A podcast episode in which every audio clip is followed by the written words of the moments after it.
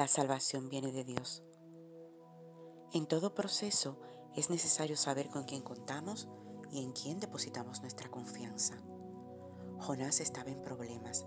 En el día 3 de su nuevo hogar, el estómago de un gran pez, donde ningún humano iría a salvarle.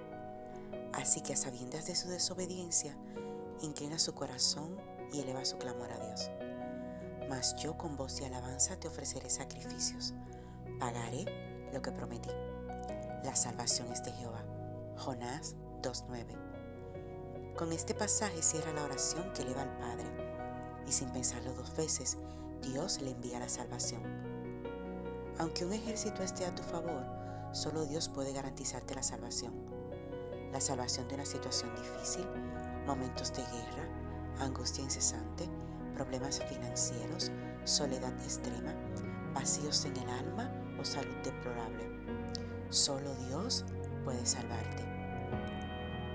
Si cuentas con Dios, tienes todas las herramientas para ganar. Sin embargo, el ganar de Dios no es igual al ganar del hombre. Dios puede enviarte como respuesta a un no y aún así te está salvando. Puede incluso arrebatar tu vida y si la has entregado a Él, te está salvando.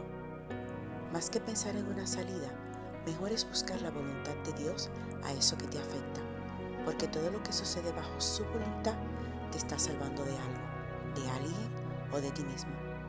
Dios siempre quiere salvarte.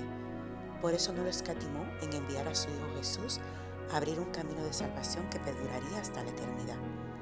Y como su anhelo es que nadie se pierda, lo pone a tu disposición en este día.